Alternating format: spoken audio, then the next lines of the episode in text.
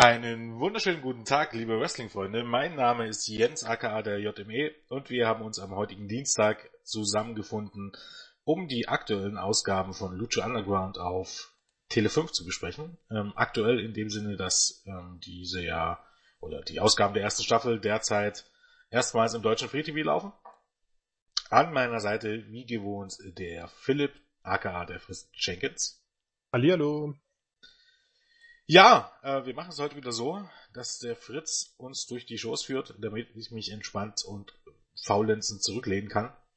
Ähm, ich bin ja praktisch im Moment für meine Verhältnisse mittlerweile im Podcast-Dauereinsatz, deshalb darf ich mich auch mal ein bisschen faulenzen. Und von daher übergebe ich gleich mal an den Philipp. Ja, das hast du dir definitiv verdient und dann werde ich durch die Shows führen. Ob ich es verdient habe, weiß ich nicht, aber ich mache es einfach so. ja, noch besser, ne? Ein Standing, das man sich erarbeitet hat, quasi. Ach, nee, du machst das schon gut. Wie gesagt. Äh. Alles klar. Ja, dann ähm, wollen wir ohne großes Umschweifen direkt in die Show starten und wir beginnen mit Episode 13.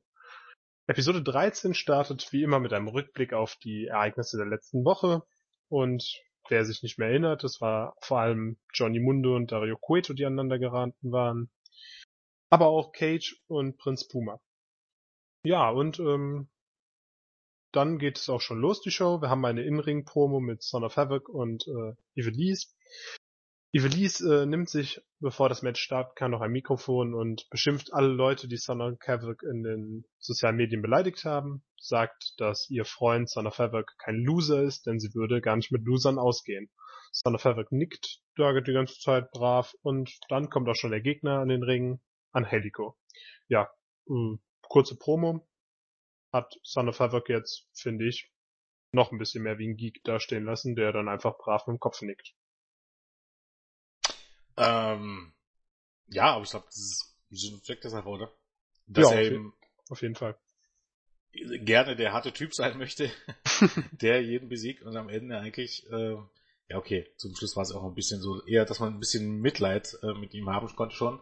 Aber ähm, zwischen dem, wie er sich sieht und wie er tatsächlich ist, ist eben ein ziemlicher Unterschied. Und da also passt natürlich dazu, dass eigentlich die gute Evelise hier die Hosen anhat. ja, auf jeden Fall. Ähm, ja, das erste Match war an, so Angelico gegen Son of und das waren knappe sechs Minuten und das Match endete nach einem Roll-Up von äh, Angelico. Ja, also das Match war relativ flott geführt. Wir haben Standing Moonsault zum Beispiel von Son of Havoc gesehen und Eingriffe von Ivelisse natürlich. Und ja, also das Match war okay. Wir haben sehr, sehr schöne Aktionen gesehen. Aber im Endeffekt war es jetzt ähm, nichts Weltbewegendes. Und ähm, was ich nochmal eben gerade zu Son of Havoc sagen möchte, ist, also wir haben Evelise, die hier eingreift und ähm, das passt aber auch, finde ich, gar nicht mal so sehr zu der Darstellung von Son of Havoc die Wochen davor, weil er ja eigentlich betont hat, dass äh, Frauen für ihn keine ernstzunehmenden Teilnehmer sind und jetzt stellt er sich so hinter seine Freundin und äh, lässt sich quasi beschützen und dackelt brav hinterher. Das ist also eine sehr, sehr, äh, sehr, sehr schwache Darstellung von of Havoc, der auf der anderen Seite dadurch äh, das Ganze kontrastiert, dass er im Ring eigentlich ziemlich viel abreißt mittlerweile. Ähm, ja, ich glaube, wie gesagt, das ist ja auch irgendwie die Storyline, so heißen, dass er hier wieder sehr, sehr nahe dran war, eigentlich gegen, mal gegen ihn ernst zu nehmen, den Gegner am Sieg. Und am Ende ähm, hat es Evelise gut gemeint, aber äh, gut gemeint und gut gemacht sind eben halt zwei unterschiedliche paar Sachen. Und am Ende kostete, wenn man so möchte, ja doch äh, Evelise ihm das Match ähm, dadurch, dass er eben unabsichtlich mit ihr kollidiert ist und er hat durch einen Roller verloren. Also Son of Fanged kommt immer näher ran, aber am Ende hat er eben halt immer wieder das Pech. Und ähm, ja, wie gesagt, auch das, ähm, man tut sich immer ein bisschen schwer, ähm, hier nicht zu spoilern, aber auch das wird irgendwann im Grunde, äh, es ist im Grunde eine Storyline, wenn man so möchte, die irgendwann ähm, aufgelöst wird oder wo das alles Sinn ergibt. Aber im Moment ist man halt in der Phase, wo Son of Fanged irgendwie ein bisschen Sympathien ziehen soll, weil eigentlich ist er ja doch ein ganz knuffiges Kerlchen irgendwie. Aber ähm, er hat eben halt einfach kein Glück, obwohl er eben halt die Matches, äh, die er bestreitet, immer besser werden. Also so heißen, er immer besser mithalten kann und eigentlich ähm, den Sieg vielleicht auch verdient hätte, aber am Ende fehlt immer irgendwie ein bisschen was. Auf jeden Fall. Und ähm, was man hier auch ganz klar erkennen kann, ist dieser Lucha Underground Aufbau, dass man Son of Havoc quasi ja von den ersten Folgen an jetzt kontinuierlich zu einem Punkt gebracht hat, wo er immer besser wird, aber dieses Geek-Sein nicht komplett abgelegt hat. Also er ist immer noch kein hundertprozentiger Herausforderer, den man jetzt in den obersten Cut-Regionen sehen kann, aber er steigert sich kontinuierlich und das ist eigentlich schön. Man hat das nicht Schlag auf Schlag einfach geändert, sondern man äh, lässt ihn sich quasi hochkämpfen. Genau. Richtig. Also dabei denkt man sich schon was. Genau. So ist das. Ja, und dann ähm, machen wir mit dem nächsten Segment weiter. Wir sind ähm, im Büro von Dario Cueto. Hier haben wir Johnny Mundo, der auch da sitzt.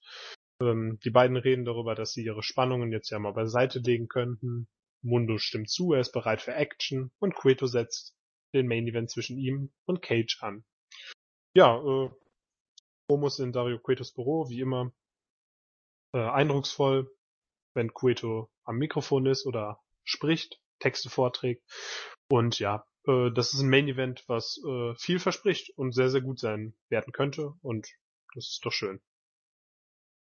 Ja, wie gesagt, ähm, man weiß eben halt auch hier ganz genau, dass der Yuketo irgendwas im, im, im Sinne hat, denn dass er sich so schnell mit Johnny Mundo versöhnt, ist ja doch ein bisschen äh, seltsam. Und aber dass er eben halt Mundo dann ausgerechnet gegen Cage buckt, hat sicherlich auch schon in dem Sinne ähm, oder zeigt schon ein bisschen, dass Mundo äh, nicht unbedingt der beste Freund von Gueto ist und Gueto dann doch eher denkt, ähm, dass Cage ihn auseinandernehmen wird, so wie dieser sich bisher präsentiert hat. Und ja, Coeto, wie gesagt, als Schauspieler, ähm, eigentlich jedes Segment mit dem sehe ich gern. Weil das hat, es hat irgendwie ein bisschen was. Also der ist eigentlich, wenn man so möchte, schon ähm, zieht sich eigentlich auch durch durch jede Staffel. Eigentlich ähm, immer die Konstante und eigentlich eins der Highlights, äh, was äh, die Performances angeht. Auf jeden Fall. Also Dario Cueto zu sehen, das macht immer wieder Spaß. Es bringt immer wieder Spannung und dieses Hinterhof, Underground-Feeling rüber, was die Sendung auch vermitteln möchte. Und da haben sie echt den perfekten Mann für diese Rolle genommen. Und ja, der dürfte nicht nur uns Freude bereiten. Da bin ich mir relativ sicher, dass dem nicht so ist. Natürlich. ja, jetzt kommt äh, ein Highlight-Video, beziehungsweise äh, ein Highlight der Show, ein Promo-Video, und zwar zu Pentagon Junior wieder. Das hat wieder ähm, super, super gut aufgemacht. Wir sehen Pentagon, der ähm, ja, Kampfsportler abfertigt und über seine über seinen Werdegang redet, dass er den alten Kampfsportarten mit Lucha Libre verbunden hat und dass er sagt, eigentlich der Gedanke ist, die Tradition zu ehren, aber er einfach mit diesen Traditionen bricht, das mit Lucha Libre vereint und ähm, ja, dass sein Lebensmotto Motto hier Serum Miedo ist. Und das war doch ein Video, was bestimmt auch dir wieder sehr gut gefallen hat.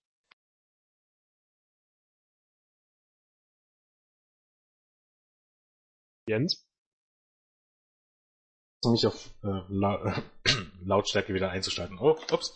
Ähm, ja, natürlich, natürlich ähm, ist es kein Geheimnis, dass es mir dann gefallen hat oder dieses gefallen haben wird, weil es im Grunde auch ganz simpel ist. Ne? Also ähm, einfach so ein kleiner Einspieler und erklären, wie im Grunde der Charakter sich zusammensetzt. Ne? Ähm, dass eben äh, er im Grunde ja, wie er es schon mal bei einem anderen Video gesagt hatte, ähm, in Mexiko nicht geachtet wurde, dann nach Japan gegangen ist, wo er eben verschiedene Kampfkunstarten gelernt hat und ähm, die Mischung daraus ihn eben was zu was Besonderem macht und da eben ja seine Art zu kämpfen, also diese Mischung in dem Sinne auch da vieles im Kopf stattfindet. Es ist eben ein ganz wichtiger Bestandteil, dass er keinerlei Angst zeigt. Ähm, auch überhaupt die ganze Optik ähm, ähm, dieser Einspieler hat schon was. Ähm, natürlich wieder das obligatorische. Man kann hier eigentlich fast gar nicht sagen, dass er Geeks zerlegt hat, weil das waren ja in dem Fall eigentlich gar nicht unbedingt Geeks, sondern eben halt, äh, ich glaube, ein MMA-Kämpfer war mit dabei, ähm, dann halt Karate oder Jiu-Jitsu viel mehr. Ja, und so werden uns eben die Charaktere ein bisschen näher gebracht. Ja, genau so ist das. Und ähm, es macht Spaß, es ist schön zu sehen und das ist, so baut man Charaktere kontinuierlich auf, denn das ist ja halt schon ein wiederholtes Video zu Pentagon Junior, aber es ist nicht jedes Mal dasselbe, sondern es sind andere, es gibt immer wieder eine neue Facette und das macht unheimlich Spaß. Es äh, verleiht den Charakteren mehr Tiefe und das ist einfach schön zu sehen. Und das Pentagon, ähm, ich glaube, er hat hier sogar sein Serum Jedo, diese Markengeste, da zum ersten Mal eingeführt. Kann das sein?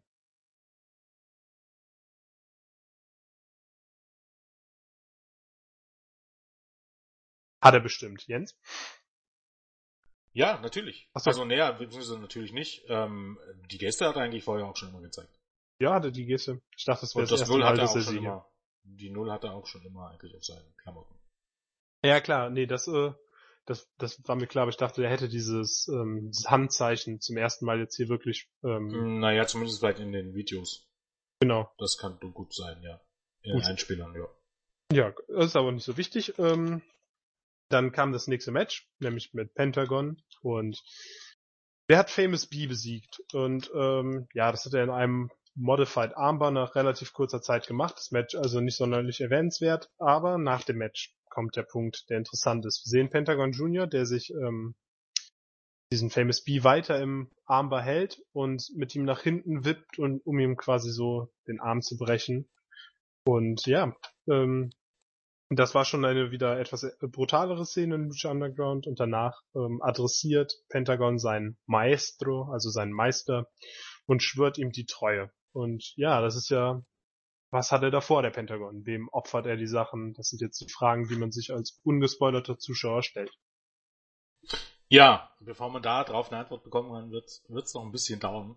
Aber ähm, ja, das Match war eben halt auch, ähm, auch relativ simpel. Bisher wurde ja, oder war es so bei Pentagon Junior, war es auch so, dass er einmal eher verloren hat und einmal äh, eher gewonnen hat. Und nur eben halt hier ein, kurzer und dominanter, ähm, kurzes Match und dominanter Sieg. Und dann eben im Grunde der Start einer neuen Storyline und eben die Frage, was führt der gute Pentagon Junior da im Schilde? Ja, genau. Warum opfert er seinem Meister quasi die Arme oder die, die Leute, indem er sie verletzt und wer steckt dahinter? Und ich habe das Gefühl, die deutschen Kommentatoren haben da schon minimal so ein bisschen äh, äh, in die Richtung gespoilert, aber das ist gar nicht so schlimm, weil äh, man kommt höchstwahrscheinlich trotzdem nicht drauf. Nee, glaube ich nicht. Warum? Was haben sie denn gesagt? Glaub, Ja, so äh, ich weiß gar nicht mehr, was sie gesagt haben. Ich glaube, ähm, sie haben gesagt, dass es, naja, wenn ich es jetzt wiederhole, dann ist ja der Spoiler quasi da, oder? Hm, naja, nicht unbedingt. Also je nachdem, was sie gesagt haben. Na egal. Sag's mir nachher. Genau, sag ich dir nachher. Ähm, ja, äh, das ist auf jeden Fall schön, dass jetzt hier Pentagon scheinbar eine Fehde, also scheinbar eine Storyline bekommt, die jetzt auch wieder kontinuierlich aufgebaut wird, wie wir mit Blick auf die nächste Woche sehen und äh, da dürfen wir, glaube ich, sehr, sehr gespannt sein, wie es sich am Ende herausstellen wird, was da hintersteckt. Ja, nächstes, nächste, nächste Szene haben wir Dario Cueto, der äh, wieder in diesem Verlies ist. Er spricht mit einer Person, die wir nicht sehen können und sagt, mh, dass er ähm, letzte Woche mit einer mysteriösen Frau gesprochen hat, die kam, um äh, Rache zu nehmen an Matanza. Ähm, Dario Cueto sagt, er hätte ihr daraufhin diesen Schlüssel geben können, doch ähm, das wird nicht passieren. Und ja, das ist dieser dieser mysteriöse Matanza ist also tatsächlich die Person, die unten in diesem Verlies äh, sitzt. Und auch hier ist äh, wieder die Sache, wie bei dem Segment zuvor. Das ist spannend, wer da hinter sein könnte und was das überhaupt ist, dieser, dieses Matanza. Ja, ich weiß gar nicht, ob so richtig wirklich schon rauskam, dass Matanza derjenige hinter dem, äh, hinter dem ist, der da eingesperrt ist. Ja, doch. Hat er nicht eigentlich nur gesagt, dass die was von Matanza wollte und äh, er ihn hätte verraten können, aber das nicht gemacht hat? Aber er hat ja Also- mit, äh, hat ja mit der Person hinter Gittern, hat ihn ja so quasi adressiert, dass er ihn hätte verraten können, oder nicht? Hm, naja, ja, naja. Ja, ist vielleicht Auslegungssache. Wir wissen ja, dass äh, ne, wer Matanza ist, aber ihn ist ja dann ihn, Matanza oder ihn hinter Gittern. Na gut. Also egal. Ähm, ich glaube, das nimmt Ähm, aber, das nimmt aber auch grundsätzlich gar nichts vorweg. Nö, tut's auch nicht. ja nur ein Name. Der bringt ja erstmal keinem Ja, und wir wissen, dass eben dann doch nicht Darth Vader äh, da eingesperrt ist. Ja, das so klingt. viele enttäuscht, ne? Ja. Es klingt schon, wie gesagt, es klingt schon sehr stark danach. irgendwie. Dark Vader oder irgendein perverser Anrufer, je nachdem. Von beiden, aber keines von beiden wird es am Ende sein.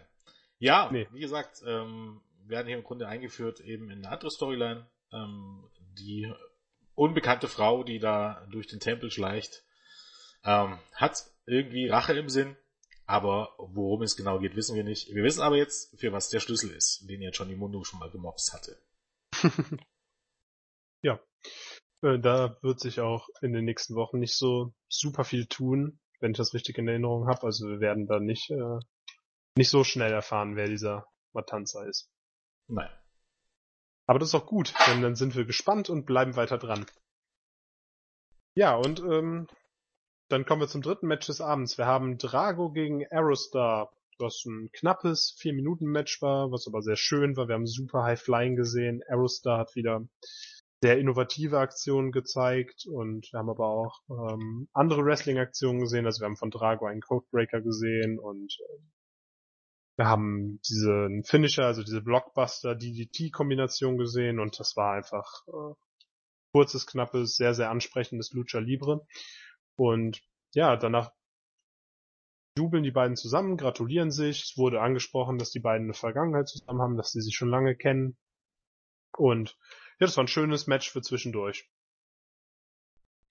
Ähm, ja, kurz knackig. Im Grunde zwei der ähm, mittlerweile schon halbwegs etablierten Wrestler ähm, oder Luchadores die man gegeneinander gestellt hat. Ähm, hier hat man eben halt Drago, der ja doch schon ein paar empfindliche Niederlagen einstecken musste, wieder ein bisschen gestärkt. Ähm, in vier Minuten gefühlt 1000 Moves oder 1000 Dives, wenn man so auch möchte, aber die natürlich bei den beiden immer besonders spektakulär aussehen. Also auch ähm, wie flüssig die aussehen, beispielsweise eben diesen ähm, dieser Corkscrew Dive von Drago nach draußen. Ähm, immer wieder eine Augenweige, wie gesagt, kurz, knackig, ähm, spektakulär.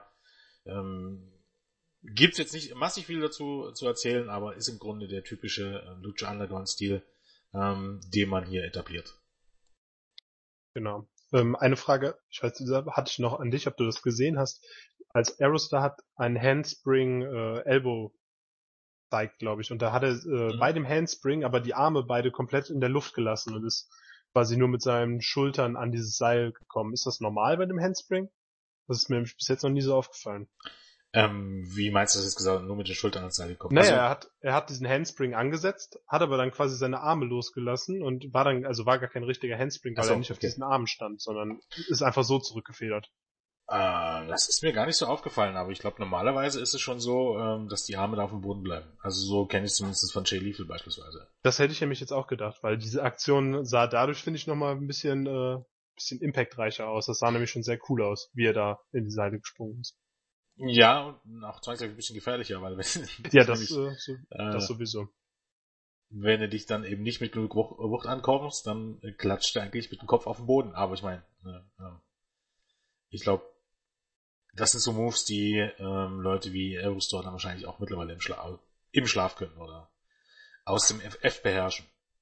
Das äh, hoffen wir mal für Aerostar.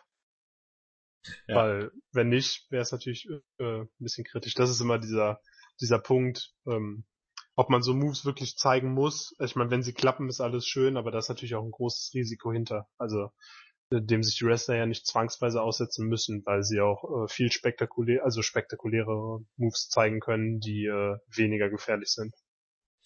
Ja, das ist schon richtig. Aber wie gesagt, oft ist, also im Wrestling ist es halt so, theoretisch können die einfachsten und die simpelsten Moves zu einer schweren Verletzung führen. Also wenn du immer davon nach rausgehst, gibt es keine Bumps mehr außerhalb des Rings. Also nach Klar. außerhalb des Rings. Das heißt, ein Royal Rumble, wenn man so möchte, ist eigentlich fast eines der gefährlichsten Matches, weil ähm, wenn man jetzt überlegt, ähm, so wie es aussieht, ne, so ein normaler Bump übers oberste Seil aus dem Ring, sieht relativ unspektakulär aus, so heißen ist man gewohnt, ist äh, zu sehen und äh, bei jeder Show, äh, weiß nicht, weiß nicht, weiß ich wie, wie oft zu sehen, aber in der Realität ist es eigentlich ein sehr gefährlicher Move. Ähm, und ähm, das würde ja auch bedeuten, dass man darauf verzichten müsste, sollte, weil eben mittlerweile das jeder als gegeben hinnimmt. Und von daher weiß ich nicht. Ähm, Wrestling hat im generell immer ein gewisses Risiko. Nee, ich wollte ja auch nicht sagen, dass sie das lassen sollen. Ich wollte es nur mal so ähm, quasi. Also man äh, zeigt ja schon sehr viel Gefährliches und man macht ja Sachen extra sehr gefährlich, die äh, man auch eigentlich gar nicht so gefährlich machen müsste. Das kann man ja dann auf jeden Fall so sehen. Das, ist schon richtig, ja, na klar. Aber ähm, solange nichts passiert, ist es eigentlich ja also wird das weiter so gemacht werden und das ist ja auch nicht schlimm, weil wir uns alle unterhalten fühlen, nur man könnte, also man sollte immer so im Kopf behalten, dass die Wrestler da wirklich echt viel aufs Spiel setzen und das soll man so ein bisschen hochhalten, dass man da echt ähm, ja. Anerkennung zollt. Definitiv, ja. Ja, ähm, wir haben danach ein Backstage-Segment, was sehr interessant ist, denn ähm, wir sehen Phoenix, der an einem Boxsack trainiert und Katrina betritt die Szene. Also sie ähm, redet mit ihm über seine Tattoos und fragt, ähm, vor ein Mann, der ja unsterblich ist, eigentlich Angst haben kann. Und ähm, bevor Phoenix aber auch irgendwas darauf antwortet, küsst sie ihn und sagt ihm, dass er es für sich behalten soll. Denn wenn das rauskommt, wird Mil Muertes beide umbringen. Ja, äh, interessant. Warum hat Katrina Phoenix besucht? Warum hat, hat sie ihn geküsst? Was sind deine Gedanken dazu? Na, ich glaube, ähm, offensichtlich wird's eigentlich erst dann, glaube ich, in der nächsten Episode. Ähm, wobei man schon drauf kommen könnte, äh, was die Verbindung ist. Ich glaube, im Moment soll es ja hier noch offen gehalten werden, von daher ähm, wollen wir nicht mal äh, die paar Minuten noch warten und spoilern nicht zu sehr. Aber irgendwas hat halt Katrina vor. Ähm, sei es jetzt darum, ob sie sich jetzt Mil Muertes abwenden will und sich äh, statt lieber für das Leben als den Tod entscheidet. Ne? Das ist im Grunde, wenn man so möchte, hier die schöne Metapher, aber irgendwas hat die gute Katrina vor. Und ähm, auch der gute Phoenix selbst scheint davon sehr überrascht zu sein. Ja, da können wir uns sicher sein, dass Katrina was vorhat, denn dass die Frau mit Kalkül an die Sachen rangeht, das dürfte bis jetzt klar geworden sein. Ähm, ja, kommen wir dann auch zum letzten Match des Abends. Wir haben Cage gegen Johnny Mundo im Main Event und ähm, ja, das war ein äh, interessantes Match da, wo man sich eigentlich schon hätte darauf freuen können, weil Cage ja mit sehr viel Impact debütiert ist in den letzten Wochen und schon einiges Schönes an Wrestling hat durchblitzen lassen. Aber auch Johnny Mundo, der ja generell eine Konstante ist und immer abliefert. Das heißt, ein Match zum drauf freuen. Ja, was dann tatsächlich bei rauskam, ist ein gutes Match, wie ich finde. Sehr schönes Match sogar. Also wir haben Cage gesehen, der ähm, ein Springboard Moonsault ansetzen wollte, der leider daneben ging, aber er hat wieder sein High-Flying-Talent gezeigt. Ähm, wir haben Alabama Slam von Cage gesehen, Springboard Enziguri von Mundo, Corkscrew Plancher von Johnny Mundo. Ja, und ähm, während des Matches hatte King Cuerno ähm, vom Podest aus alles beobachtet und dann auch eingegriffen. Er hat ähm, Johnny Mundo attackiert, was eine Disqualification hervorgerufen hatte. Er hat, äh, hat sein Bein bearbeitet, also Mundos Bein, hat einen Stuhl herausgeholt und attackiert. Und ja, Mundos Bein war halt also ziemlich äh, lediert. Cage war das Ganze relativ egal, der hat sich dann einfach verdrückt. Ähm, doch als äh, kurz vorm Verlassen der Halle war, kam Cueto heraus und sagte, nee, nee, Cage, bleib mal hier. Das machen wir noch zu Ende des Match. Weil sein neuer Freund Johnny soll ja nicht einfach so sein Five-Star-Match in den Sand setzen. Ja, das hat er mit einem suffisanten Grinsen gemacht, womit dann auch allen klar geworden sein dürfte, dass äh, diese Freundschaft nie existiert hat zwischen Mundo und Cage, äh, zwischen Mundo und Twitter. Und ja, das Match geht weiter. Cage äh, hat also jetzt leichtes Spiel, attackiert, aber äh, Mundo hält sehr, sehr stark dagegen. Äh, zeigt sogar noch seinen Moonlight Drive, ähm, versucht den Finde Mundo, zum ersten Mal, schafft's nicht. Cage gibt ihm noch ein F5 mit auf den Weg. Ähm, und dann eine Discus Lariat gefolgt von einer Weapon X, wo danach auch der Sieg folgt. Ja, ähm, im Grunde ähm, zwei Sachen, eben wie du schon sagtest. Ähm, zum einen, dass Dario Coeto eben ein falsches Spiel mit äh, Roger Rabbit, äh, mit Johnny Mundo gespielt hat. Und ähm, ja, im Grunde ihm hier eins reingewirkt hat, indem er eben halt auch gesagt hat, ne, wenn Johnny Mundo sagt ja selbst immer, dass jedes seiner Matches ein Five-Star-Match ist und sowas kann natürlich dann nicht bei TQ enden, deshalb tut er Mundo den Gefallen und äh, startet das Match neu. Ähm, das hat Cage gefreut, der ist dann lächelnd zurückgestapft in dem Sinne. Ähm, Cage macht echt den Eindruck vom Hulk irgendwie. wenn man es ganz genau nimmt. Ja, war im Grunde generell, ähm, sei es jetzt vor dem Neustart oder nach dem Neustart, ein, unterhaltsames Match. Nach dem Neustart war es ihm halt dann deutlich einseitiger, weil Mundo eben angeschlagen, äh, angeschlagen äh, Luke Monos Bein angeschlagen war nach der Attacke von äh, Dayuki Ito. Der übrigens im Grunde die Attacke lief genauso wie äh, vor einer Weile die Attacke, ich glaube gegen was gegen Drago, oder? Drago? Von Dayu, äh, von von ähm, Cuerno? Ich glaube, ja. Also im Grunde gewartet, bis der Gegner auf dem Ring-Apron steht und ihn dann ähm, dort im Grunde die Beine weggezogen, wenn man so möchte. Ähm, ja, ähm, King Guerno äh, hat eben halt jetzt ein neues Jagdopfer gefunden und ähm, Johnny Mundo muss ich ihm jetzt halt wahrscheinlich erstmal hinten anstellen und mit King Guerno fäden. Wie gesagt, sehr kurzweiliges Match. Ähm, Cage für seine Statur eben sehr beweglich, was jetzt immer mehr hier zum Tragen kommt. In den ersten Matches noch nicht so, aber mittlerweile sieht man eben auch in seinen Springboard Moonsault beispielsweise ist ja nun nicht unbedingt selbstverständlich, dass jemand mit ähm, so einer Statur solche Moves aus ähm, den Ärmel schütteln kann. Ähm, zur Weapon X, zu diesem Finisher, eigentlich muss man sagen, der ist unglaublich bescheuert, oder? Ja, dieser, auf jeden Fall. Dieser Ansatz, Das ist im Grunde im. Flatliner zu zeigen, was für ein Quatsch. Ja, das dauert halt einfach lange. Ich habe letzte Woche auch mit dem äh, Nico Baloch schon drüber gesprochen. Das sind bestimmt sechs, sieben Sekunden, bis er den Gegner am Boden hat. Ne, und, und die Aktion ist normalerweise der Finisher von, von Baron Corbin. Am Ende. Der End of Days. Ja. Nur, dass es von Baron Corbin viel mehr Impact hat. Naja, ne, ne, viel, viel mehr Impact will man ja gar nicht unbedingt sagen, aber Baron Corbin ne, ist im Grunde eine zügige Aktion, während diese Vorbereitung von ja überhaupt gar keinen Sinn macht. Nee. Er hebt ihn hoch, dann lässt er ihn wieder runter. Also das ist, äh, macht überhaupt gar keinen Sinn. Ja, also ich verstehe auch nicht, warum man entweder nicht diese Discus Lariat als endgültigen Finisher hat oder diesen F5, den Cage ja zeigt, den man damit ja auch quasi relativ entwertet, dass dadurch nie ein äh, Sieg durchgeht. Ja, naja gut, ich meine, der F5 ist halt ein Move ähm, aus einer anderen Promotion, da ist es halt nicht so verwunderlich, ähm, mh, dass man den jetzt nicht zwangsläufig genauso stark darstellt. Also Ja, aber wenn er ihn eh schon zeigt, könnte man ihn ja auch ähnlich stark äh, präsentieren, weil das ja auch zwei äh, Wrestler mit einer ähnlichen Statur sind. Also es hätte wäre jetzt nichts Verwunderliches. könnte man grundsätzlich, ja, klar. Ich glaube, Also- die Web MX zeigt er auch schon ein bisschen länger, der gute Cage, das hat also nichts mit Lucha Underground zu tun, aber ähm, bleibt, ist und bleibt eben eigentlich ziemlich, also zumindest der der Ansatz zum Move, also dieses dieses äh, Crucifix oder dieses Gory Special und ihn dann runterzulassen, ist halt vollkommen bescheuert. Ja, wa- vor allem, weil wir auch einen Mann mit so einer Statur, warum macht er so einen langweiligen, also warum macht er so einen langweiligen Move? Der hat alle Kraft der Welt, der kann ja wirklich alles zeigen an Power Moves. Äh, weiß ich nicht, von jeder Powerbomb-Variante bis sonst wohin. Und das ist ja witzlos, ne? Ja, im wahrsten Sinne des Wortes, ja. Naja, sei es drum. Ja, sei es drum. Aber ja, äh, jetzt noch, warum, warum hat Cuerno Mundo hier angegriffen? Warum hat er nicht den Titelträger sich ausgesucht, wenn er der Jäger ist? Naja, ich meine, ein Jäger jagt, äh, jagt ja und eigentlich heißt ja nicht unbedingt, dass es ein Titeljäger ist, sondern er jagt Trophäen, aus welchem Grund auch immer. Ja, okay.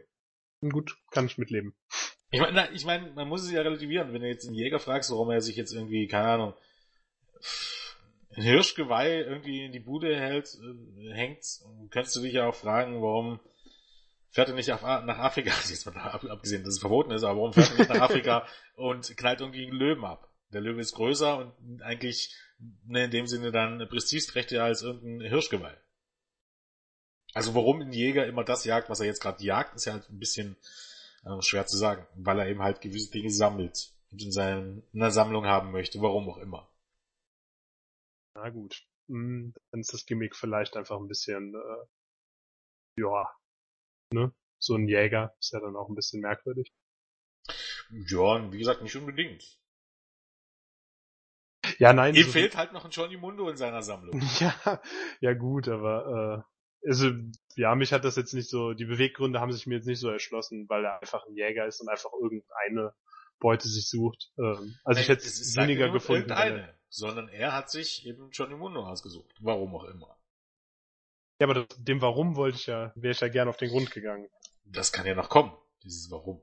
Das Wobei, kann noch kommen. äh, aufgrund dessen, dass er ja, ich meine, das ist ja im Grunde der Punkt. In dem Begriff, dass Kinguiano ein Jäger drin ist, steckt schon mehr Begründung drin als bei, im, im, als bei 80% der meisten Fäden im Pro Wrestling.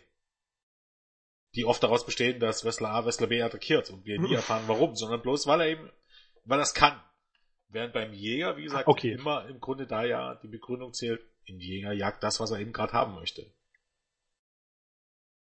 Ja, okay. Das hast du. Kann ich dir zustimmen. Ähm, ja, aber was man, wo du sagst, vielleicht noch aufgelöst, was zum Beispiel nicht aufgelöst wurde, Folge ist, warum Cage letzte Woche einfach ähm, Prinz Puma in die Kronjuwelen getreten hat und so sein Titelmatch aufs Spiel gesetzt, also verschenkt hat. Ähm, ja, das wurde bisher noch nicht so wirklich klar, weil das kann, muss man ja dazu sagen. Und weil es offensichtlich so ist, ist ähm, was auch von den deutschen Kommentatoren auch erklärt wurde, ähm, bei der gestrigen Show, dass es King Guern, äh, das ist King Guern, sag ich schon, dass es Cage offensichtlich egal ist, ob er gewinnt oder verliert. Was ja auch impliziert, dass es ihm ziemlich egal ist, ob er Champion ist oder nicht. Was aber ja wiederum nicht zu der Promo passt, die er vorher gehalten hat, wo er die Titelambitionen klar gemacht hat. Das würde entweder heißen, er hätte so ein falsches Spiel gespielt und einfach nur dieses Titelmatch haben wollen, um zu zeigen, ja, wie egal ihm Lucha Libre ist, äh, oder dass er halt einfach äh, dumm ist, weil er sein Titelmatch so. Also dass man auf die Schiene geht, dass er einfach ein muskulöser Idiot ist. Ja, könnte man durchaus so deuten, wenn man möchte, ja. Aber gut, ist auch äh, nicht so dramatisch, nur ja. Mal schauen, vielleicht, vielleicht äh, wird er uns ja noch eine elaborierte Aussage dazu präsentieren, warum er das getan hat. Ja, ich denke, da kommt noch was. Ja, und dann äh, war die Show auch eigentlich schon zu Ende. Und wir haben aber noch mal einen kurzen äh, Schwenk in Dario Cuetos Büro gemacht. Der telefoniert, ähm, redet über Black Lotus und stellt da so ein paar Dringlichkeiten klar mit einem unbekannten Zuhörer. Und ähm, muss den dann aber dann abwürgen, weil der, der an seiner Tür klopft, sich nicht abwimmeln lassen möchte. Ähm, warum das so ist, sehen wir, wenn der Mann den Raum betritt. Es ist nämlich Alberto El Patron, den meisten unter dem Namen Alberto del Rio vermutlich bekannt, und sagt, dass äh, jetzt die Show erst richtig losgeht ihm. Ja, äh, quasi das Debüt von Alberto del Rio. Ja. Ähm, ja. Gibt's im Grunde nicht allzu viel dazu zu sagen, oder? Also war im Grunde einfach nur ein Teaser für die nächsten, ähm, für die nächste Ausgabe, ähm, dass der gute Alberto eben jetzt da ist. Ja, der Berti vom Fluss ist da und dann können wir das auch nächste Folge nach seinem Debüt dann ausführlich nochmal drüber reden, würde ich sagen. Ja. Ne? Mhm. ja, dann gehen wir direkt in die nächste Folge, oder? Die so der Plan, ja. Alles klar. Ja, Folge 14 steht jetzt auf dem Plan. Ähm, und Folge 14 beleuchtet die Geschehnisse aus Folge 13 und davor. Ähm, Sowas. Wie bitte? Ja, sowas, ne? Aber auch andere Fäden, die nicht in Folge 13 waren. Wie zum Beispiel die Crew gegen Big Rick oder aber äh, Mil Muertes und Chavo sowie Phoenix und Mil Muertes und Katrina, ja. Das war ja dann die Fehde, die wir auch äh, gerade besprochen hatten.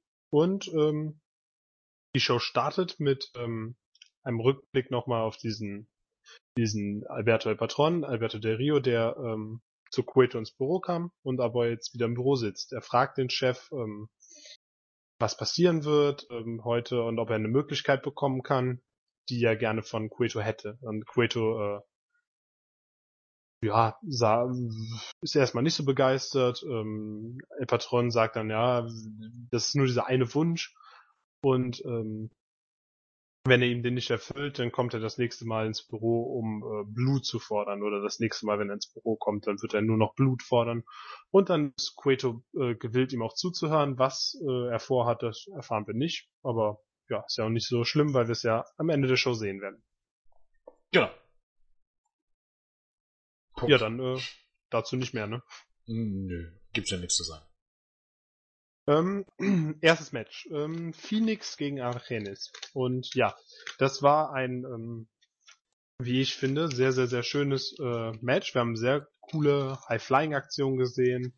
Wir haben ähm, einen sehr interessanten Finisher oder was auch immer das von Argenis war gesehen. Vielleicht kannst du gleich nochmal zu dem Move was sagen. Und ja, ähm, Phoenix konnte das Match dann nach einem Belly-to-Belly-Pile-Driver gewinnen. Und ähm, ja, war ein schönes Match. Während des Matches hatte Katrina das äh, ähm, Match beobachtet und ähm, Achenis nach dem Match den League of Death noch mitgegeben. Äh, ja, wie schon sagtest, im Grunde auch hier ähm, ein relativ kurzes Match, was aber ähm, trotz allem mit jeder Menge äh, Moves, wie man es nicht anders erwarten konnte, Ähm, Argentis ähm, macht mir ein bisschen einen Eindruck oder generell, sei es jetzt von der Maske her, wie irgendwie ähm, Mystico 2.0.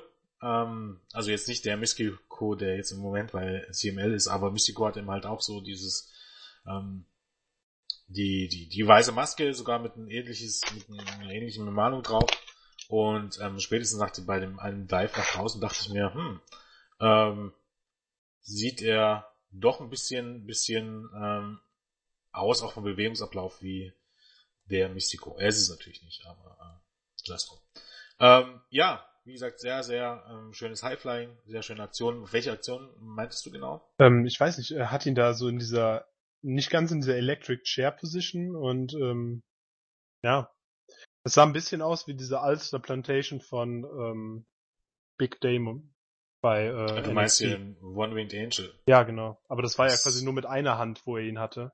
Also er hat ihn mit einer Hand hochgehoben und dann ähm, den Boden befördert. Ja, ähm, war auch sehr ähnlich. Das War sehr ähnlich, ne? Finde find ich gerade finde ich gerade super lustig, ähm, dass du das, den, den Move, ne, also den, den Ansatz mit ausgerechnet mit, mit Big Demo in Zusammenhang bringst. Weißt Ja, du, warum ich das lustig finde? Nee. Weil am Sonntag die Dominion Show war und das ist eigentlich der Finisher von Kenny Omega. Und Ja, wenn nein, man so mischte, drehte sich das halbe Match um diesen Move. Oder Ja, das- die Tatsache, dass er diesen Move eben noch nie ins Ziel gebracht hat gegen Okada. Ah, ja, dass, ähm, dass es der Move von äh, Omega ist, wusste ich, aber ähm, ich dachte, wird mehr Leuten, also mehr Leuten NXT ein Begriff sein als New Japan, zumindest in Deutschland, vielleicht. Ja, ja, würde ich gar nicht so drauf wetten. Nee? Nee.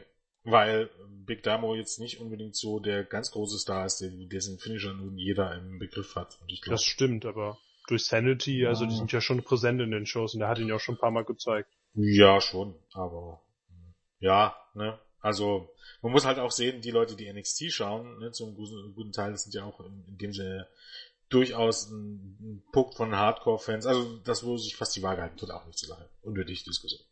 Ja, okay, gut. Ähm, ja, auf jeden Fall ist es auch von Kenny Omega der Finisher. Aber ähm, sehr interessant auf jeden Fall dieser Move von Argennis, wie ich finde. Weil ich den vorher noch nicht gesehen hatte in der Ausführung. Mhm. Ja, und äh, was ich auch noch interessant fand, war der Eselstritt von Argennis, wie die deutschen Kommentatoren ihn genannt haben. Ja, was ist ein Eselstritt, Jens? Ähm, Eselstritt heißt im Grunde eigentlich ein Low-Blow nach hinten, wenn man so möchte. Ja, aber das war Eigentlich. eigentlich, das war eigentlich nur ein Superkick in den Bauch quasi. Ja, naja, ein Eselstritt ist ein bisschen was anderes. Ein Eselstritt ist eigentlich, wenn du mit dem Rücken zum, zum, zum Gegner stehst in dem Sinne und mit deinem Bein nach hinten zwischen die Beine schlägst. Das ist eigentlich ein Eselstritt. Das äh, würde eher auf einen Eselstritt zutreffen als das, was äh, unser Argennis da gezeigt hat. Aber die ja, deutschen naja, es ist, Kommentatoren ist, halt, ist, es. halt ein, ist halt ein Kick nach hinten. Naja, ja. wenn man so möchte. Auf jeden Fall haben wir sehr interessante Move-Namen manchmal bei den deutschen Kommentatoren dabei, ne? Ja. Ja, zum Beispiel der halbe Boston wurde ja auch irgendwann wieder angesetzt. Ich weiß nicht, ob es in dem Match war, aber Ja, da muss man auch sagen, da sind auch manchmal andere Bezeichnungen noch dabei. Also das ist, ist halt auch, auch schwer, aber dann, weil eben durchaus bei Lucha Underground du mittlerweile auch viele Moves siehst, die, die nicht ganz so konform sind, da ist halt halt vieles einfach ein Plunger und vieles ist halt ein Suplex und etc. pp. Weil eben ja, man will jetzt nicht böse sein, das ist jetzt auch gar nicht böse gemeint, aber Günther Zapf ist ja doch jemand, der der äh, älteren Garde und ich glaube, irgendwann verliert man dann doch ein bisschen den Überblick bei allen Moves, die es da gibt und besinnt sich einfach eher so auf Überbegriffe. Ne? ja, das also, ist auch okay, ne? Also jeden Ja. Move da so benennen zu können, so wie Mauro genau. Ronaldo das dann macht beim Kommentieren, das ist ja dann auch. Ja, weil du dann dafür eben halt auch das, den ganzen Kram regelmäßig gucken musst. Ne? Ja. Also, und wenn du das nicht machst, woher sollst du es wissen? Also ich glaube, da spielt ja auch Zeit eine Rolle, möchte Auf- mal sagen. Auf jeden Fall. Ja, auf jeden Fall war es ein gutes Match und äh, ja, interessant, dass Katrina hier wieder dazu kam, ne? Ja, kommen wir jetzt gleich dazu. Kommen wir jetzt gleich dazu. Ähm, wir sind dann beim, ja, der Kiss of Death, hatte ich gerade erwähnt, wurde dann nach Hennis ausgeteilt von Katrina und ähm, dann wird auch Backstage geschaltet, wo Katrina quasi in Mil Muertes äh, Luxus Suite, auch bekannt als, ähm, ja, quasi Gefängnis, wie es für mich schon fast aussah, geht und sich ein bisschen mit ihm unterhält. Sie sagt ihm, er wäre irgendwie, ähm, ja, dass tausend Leben wertvoll sind und ähm, dass das ja hier ähm, so nicht geht und ja, Mil Muertes ist sauer, greift sie an den Hals und äh, haut ab. Und sie grinst ein bisschen, weil ist die Frage, wer von den beiden dann die, äh, ja, wer die Kontrolle über diese Situation hatte oder wer denkt, die Kontrolle über diese Situation gehabt zu haben. Ja, ähm, also ja. Also grundsätzlich sollte es hier eigentlich schon jedem klar geworden sein durch die äh, Art und Weise, wie es eben ne, Katrina gesagt hat. Sie sagte ja, dass tausend Leben wertvoll sind. Und ähm, dann kommt man dann halt schon relativ schnell auf die Idee, um was es denn hier geht. Mil Muertes sind die tausend Tode oder die vielen Tode. Und Phoenix, ne, der Phönix, die Geschichte von Phoenix sollte man hier jetzt nicht unbedingt erklären, das sollte jeder wissen, ist im ja. Grunde, der hat er hat tausend Leben, der hat unendlich viele Leben, der kann immer wieder neu auferstehen. Und da merkt man schon immer ein bisschen, ne, dass da irgendwie eine Verbindung ja besteht. Der eine steht für die tausend Tode, der eine andere steht für unendliches Leben, also im Grunde die genau die Gegensätze.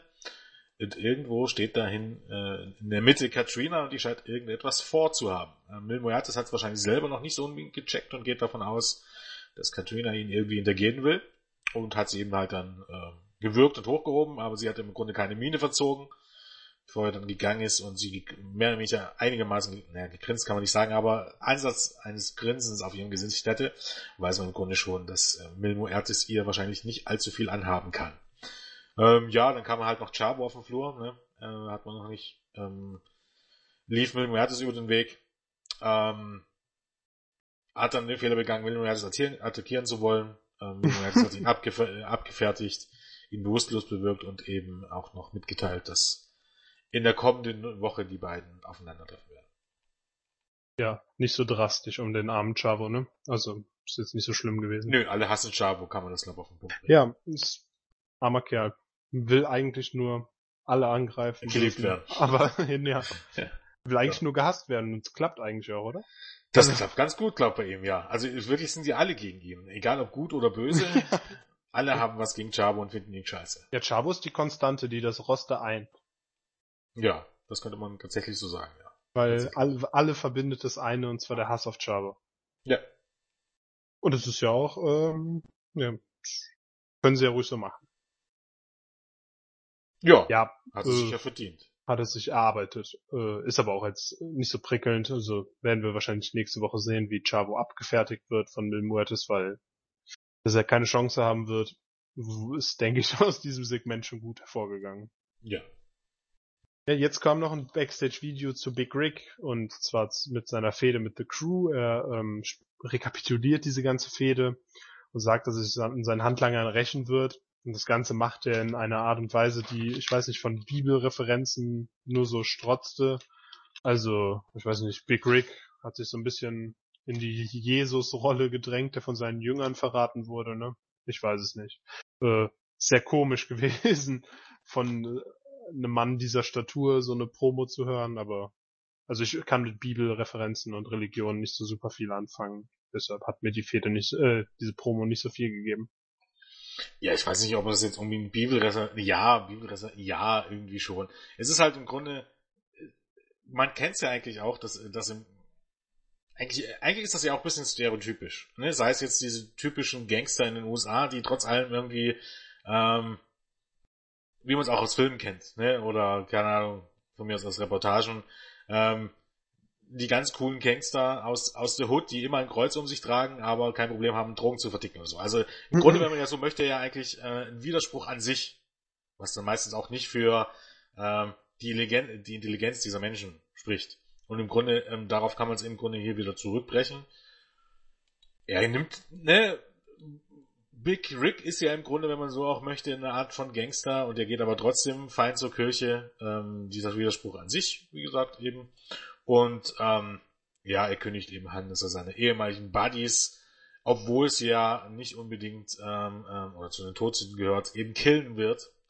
Und äh, als der Pater eben sagt, dass äh, ähm, dass man das jetzt nicht macht, du, du, du, äh, sagt Rick halt, äh, ja, wenn du das gesehen hättest, was ich gesehen hätte, äh, dann wäre das okay und es wird ja kein böser Mensch zu Schaden kommen. Was eigentlich in dem Sinne auch hier ein bisschen ironisch ist, weil solange wie er das mit seinen Buddies gemacht hat, zusammen, war das okay mit anderen Leuten. Wenn die Buddies aber das bei ihm machen, ist es nicht mehr okay. Dann ist es böse. Ist aber vielleicht auch so ein bisschen tatsächlich die Denkweise äh, die einige Menschen an den Tag legen. Ja, Doppelmoral, ne? Ja.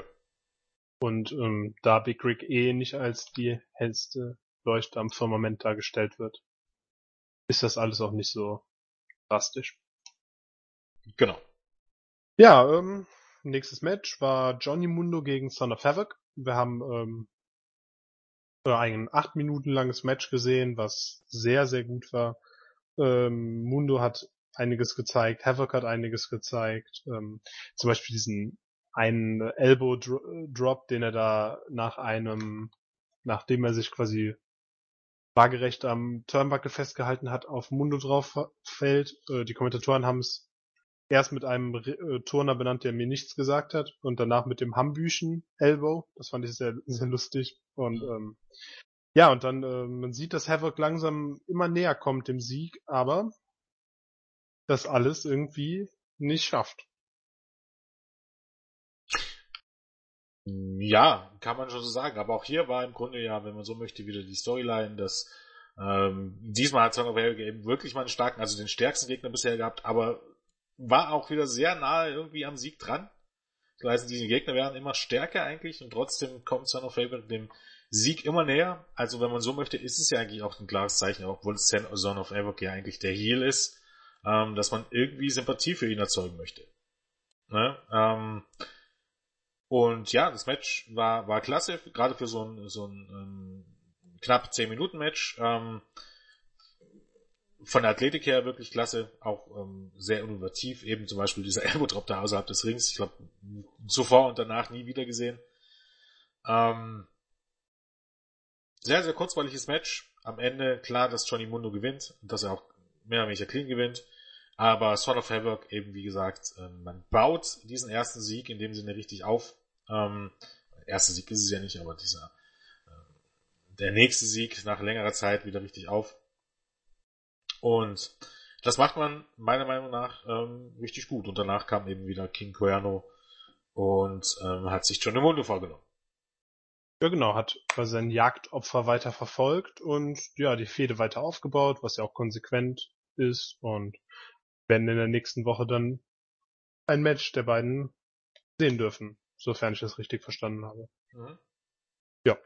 Ähm, ja, Son of Havoc ähm, und Johnny Mundo hatten dann, also hatten dieses Match und dann können wir dann auch zum nächsten springen. Das ist dann, äh, oder wolltest du noch was zum Match sagen? Nö, eigentlich nicht. Nö, okay. Ähm, dann haben wir Pentagon Junior, der gegen äh, Ricky Mandel, Mandel antritt und diesen ähm, Submission im selben Move besiegt, mit dem er auch in der Vorwoche schon Famous B hatte.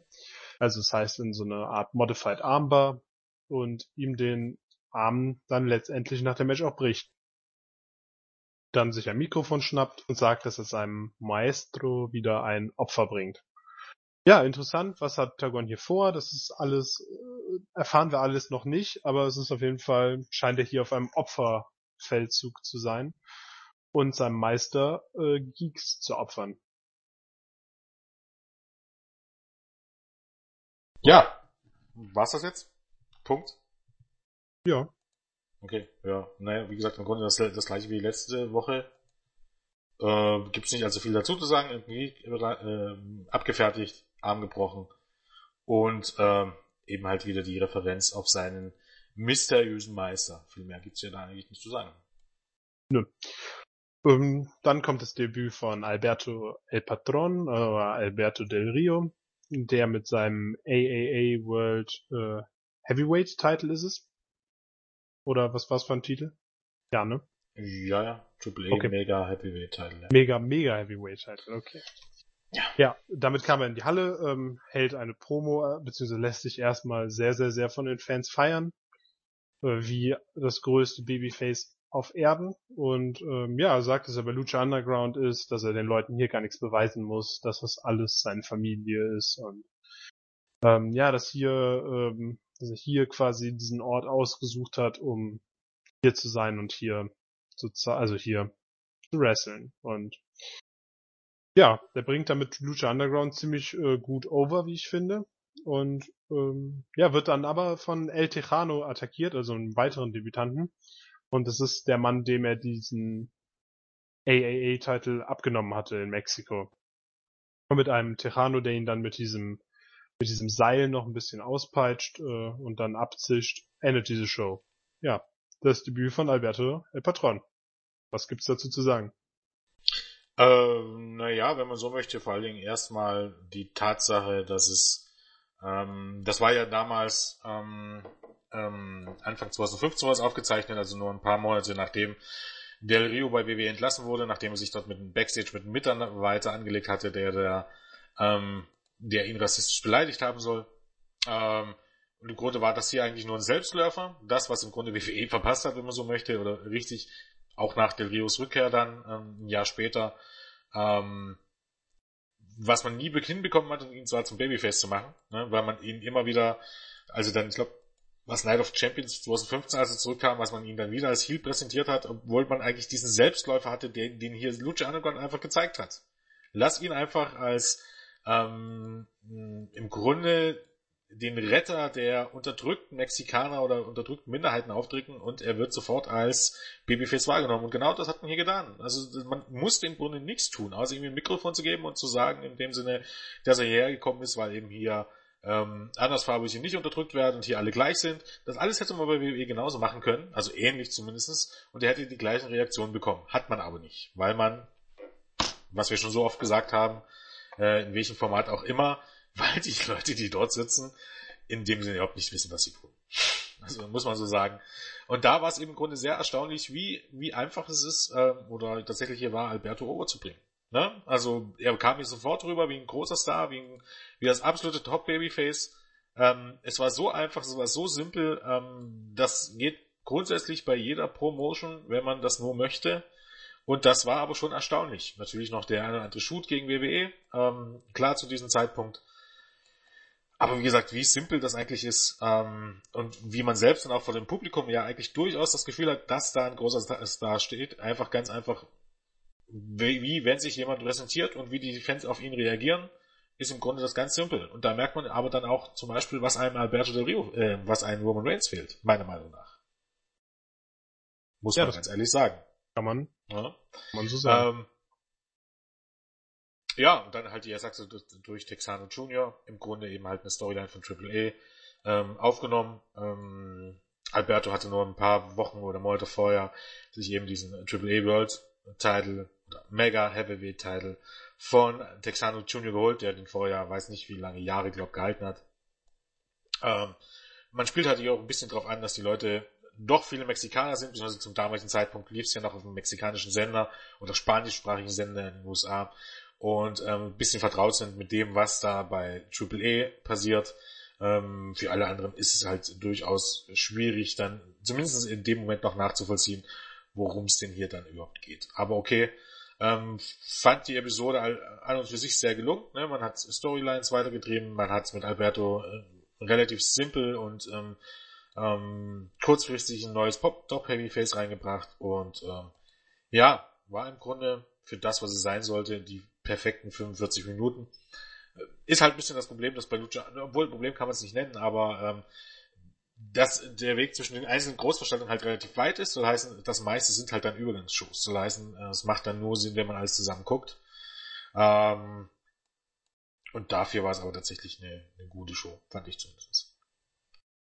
Ja, kann man so sagen. Ich finde ähm, nur, also den Shows hat so ein Riesenmatch gefehlt, finde ich. Also die hatten beide kein Match, was halt wirklich Bäume ausgerissen hat, was so ein Showstealer war. Und das war ein bisschen, bisschen schade. Ja, aber wie gesagt, das ist ja im Grunde, der, ja, natürlich, das ist aber im Grunde der Punkt. Aber du hattest im Grunde ein gutes Match, vielleicht auch ein sehr gutes Match, sehr gutes Match mit Mundo und Son of Felberg, was 10 Minuten hat und ansonsten hast du einfach nicht die Zeit dafür. Du hast nur circa 45 oder 50 Minuten. Wenn du da drei Matches bringst, äh, noch ein paar Backstage-Segmente, dann ist die Zeit vorbei. Das ist eben halt genau das Problem. Und was heißt, wenn man das so möchte? Das ist eben, ähm, dass die ganz großen Matches dann eben für einzelne Events, die dann zwischendurch irgendwann kommen, aufgehoben werden. Ne? Sei es eben jetzt Aztec Warfare, ähm, sei es ähm, das eine oder andere ähm, Iron Man Match oder One Night Long Match, was dann noch kommen wird, ähm, sei es ähm, natürlich, ähm, na sag schon, ähm, Ultima Lucha, das sind im Grunde die Highlights, für, für die du das dann aufhältst. Alles andere sind im Grunde Shows, um darauf hinzuarbeiten. Ja, das ist, das ist schon richtig, aber äh, die Shows hatten ja trotzdem auch äh, stellenweise ja Highlights. Also es ist ja nicht so, dass wie jede Show, die eine Übergangsshow ist, äh, ohne dieses äh, Riesenmatch ausgekommen ist. Also wir hatten ja schon einige Matches, die da ziemlich groß waren. Ja, gibt schon. Es gab sicherlich auch bessere Matches ähm, als hier, also schon in, in solchen Shows auch schon bessere Matches als jetzt ähm, bei dieser expliziten hier. Aber wie gesagt, ich finde äh, Johnny Mundo gegen Son of Havoc war jetzt rein wrestlerisch schon ein ziemlich gutes Match. Auch wenn es natürlich vom Standing her jetzt nicht unbedingt das ganz große Match war. Aber auf jeden, auf jeden Fall. Nein, das, das auf jeden Fall. Aber ähm, wir haben zum Beispiel auch Leute wie Muertes und Prinz Puma diese beiden Episoden gar nicht im Ring gesehen. Ne, also so viel, also noch dazu, man hat auch zum Beispiel Stars rausgehalten. Genau. Was aber ja auch okay ist, weil man sie ja so heiß hält. Also wenn naja, Puma und weil, weil, weil man im Grunde ja auch da die Attacke von Cage sellen musste. Ja, das, das sowieso auch noch, genau, richtig. Das und das ist ja auch okay, dazu. weil dann ja. freut, freut man sich umso mehr, wenn die wieder auftreten. Also ich freue mich jetzt zum Beispiel sehr, wenn Puma wieder sein nächstes Match macht, weil das immer ein riesen Highlight im Ring ist. Ja, genau, das ist ja auch im, Grunde eigentlich Sinn und Zweck der Sache, dass man gewisse Sachen nicht über, überpräsentiert, so dass so was Besonderes bleibt. Also das ist ja eigentlich auch perfekt so. Wie gesagt, das geht nicht immer, wenn man ähm, ganz stark nun auf Einschaltquoten achten muss. Ähm, wie es jetzt zum Beispiel bei WWE der Fall ist. Auf der anderen Seite muss man wieder sagen, wenn man immer betont, wie egal die Einschaltquoten sind, ähm, ist es eigentlich auch klar. Achso, dann, dann muss man auch noch ein, ein, ein, Aus, ein, einen Ausflug machen wir jetzt noch. Ähm, in Sachen WWE, weil ich es heute gesehen hatte. Ich hatte nur heute die Show, den Showbericht überflogen. Hast du mitbekommen, dass man heute äh, Roman Reigns aus den Shows erhalten hat? Gestern? Also, ja, schon, ein bisschen, ist, ist schon ein bisschen seltsam, oder? An, an ja, dem, in der Woche, der Woche, wo im Grunde das schlechteste Rating des vielleicht aller Zeiten erwartet wird, weil es gegen die äh, in ein entscheidendes Spiel der NBA Finals läuft, ähm, fehlt Roman Reigns, lässt man ihn raus ohne Not. ja. Das ist, das ist äh, fast so ähnlich wie mit, mit Hunter und Stephanie, die immer dann verschwinden, wenn ähm, schlechte Ratings äh, zu erwarten sind. Ja, sonst könnte man sie ja äh, könnte man sie ja damit in Verbindung bringen. Ne? Sonst könnte man es damit zur Verbindung bringen. Das ist ganz interessant, wie, wie, gerade mit dieser Diskussion mit dem ähm, ähm, Schreiberling oder mit dem Autor der Wrestling-Artikel ähm, auf Sport 1, ähm, Martin Hoffmann heißt der, ähm, gibt's auf Twitter auch unter Wrestling-Erzähler, der eben ein starker Verfechter davon ist, äh, ähm, warum Roman Reigns die richtige Wahl und der richtige Topstar ist, ähm, der auch immer wieder sagt, ja, und ähm, man merkt ja, man merkt ja auch, ähm, wie Roman Reigns angenommen wird und dass er ein wahrer Star ist und über alle anderen hält, wo ich das im Grunde ein bisschen, ein bisschen skeptisch bin und das ein bisschen anders sehe und eben halt doch ein bisschen sehe, dass es die selbsterfüllende Prophecy, also die selbsterfüllende Prophezeiung ist. Ne? Soll heißen, wenn, wenn man merkt, dass es die Show scheiße geht, dann lässt man Roman Reigns schon raus. Weil es soll ja nicht auf, auf diese Leute im Grunde zurückfallen. Und genauso arbeitet WWE. Und das sollte jeder, der sich damit beschäftigt, auch mittlerweile schon eingesehen haben dass WWE nach einem gewissen Muster arbeitet. Genau wie früher bei Daniel Bryan und CM Punk wurde immer gesagt, wenn die Ratings schlecht waren, das liegt an denen. Ne? Sowas würde man, hätte man, wenn die Ratings genauso schlecht waren, zu einem John Cena oder zu einem Roman Reigns, würde man das niemals sagen. Dann würde man immer sagen, es liegt nicht an denen. Denn man, ähm, es kann nicht sein, was nicht sein darf. Ne? Und man sucht sich schon die eigene, diese Leg Legitimation raus. Soll heißen, äh, man ist in einer Meinung, man möchte im Grunde was, äh, ähm, was beweisen und man, man äh, seine eigene These, äh, seine eigene These unterstützen und tut alles dafür, dass das dann auch der Fall ist. Und dazu gehört eben halt auch, wenn man ein richtig schlechtes Ergebnis erwartet, lässt man Roman Reigns raus. Ja, oder man hat tatsächlich Roman Reigns rausgelassen, um dann in der nächsten Woche das Riesen-Comeback zu haben und die Fans massenweise vor den Fernseher zu ziehen. Na, man hat sich sicherlich was dabei gedacht. Also man hat sich sicherlich was dabei gedacht. Ich, ich könnte jetzt auch schon spoilern, was wahrscheinlich nächste Woche kommen wird.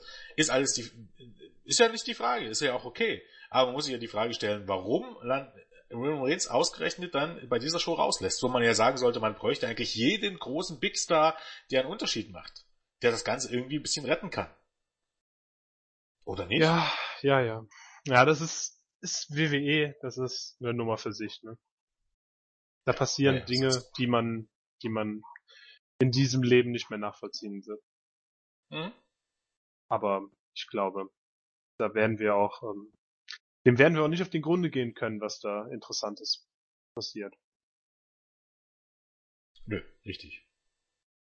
Das, Naja, es das ist ja, das ist ja mit Logik nicht zu erklären. Das ist ja das Problem.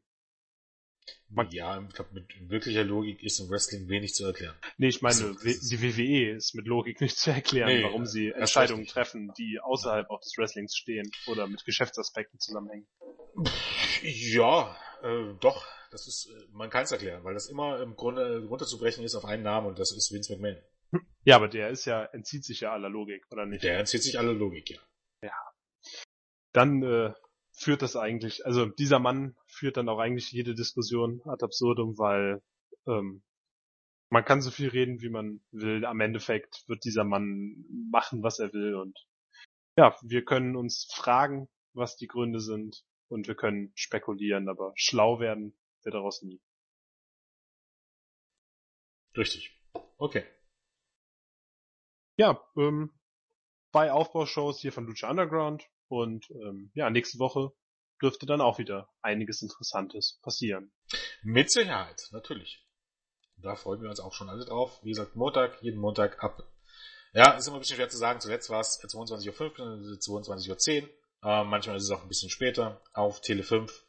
Ähm, sind auch immer ein paar nette Leute auf Twitter mit dabei. Ähm, auch das lohnt sich. Unter anderem die Kommentatoren, ähm, Tele 5 selbst. Unsere Wenigkeit auch. Von daher, wenn ihr dort mal reinschauen sollt, macht das.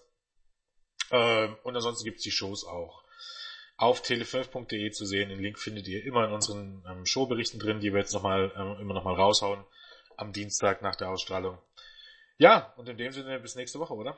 Ja, bleibt dran und viel Spaß. Okay, tschüss. Tschüss.